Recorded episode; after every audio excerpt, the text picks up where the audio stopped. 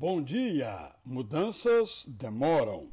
Saulo de Tarso, depois Paulo, apóstolo Paulo, passou por uma experiência de conversão espiritual arrebatadora. De fato, ele mudou radicalmente o sentido de sua caminhada. O moralista se rendeu à graça que rejeitava e perseguia.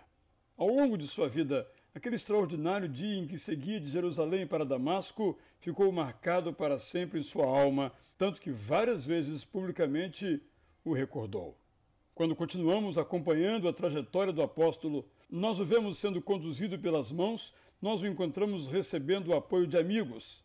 E assim foi durante toda a sua existência, feita de angústias e alegrias, pressões e vitórias, mudanças e transformações.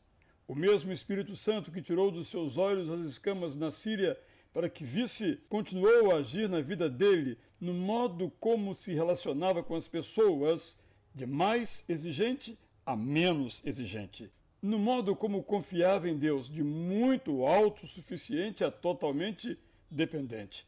No modo como reagia aos eventos, do rápido bateu, levou, ao sereno levar desaforo para casa. Como Paulo, devemos entender que as mudanças que queremos para as nossas vidas demoram. Nossa conversão espiritual pode ser imediata, mas nossa transformação moral demora. Nossa inflexão intelectual demora. Nosso equilíbrio emocional demora.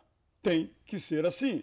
Se compreendemos isto, vamos permitindo que a cada dia sejamos moldados pelo Espírito de Deus rumo a uma perfeição que será real quando Cristo for completo em nós no céu.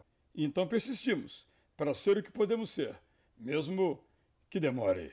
Então, para você, aqui do Israel Belo de Azevedo, um bom dia!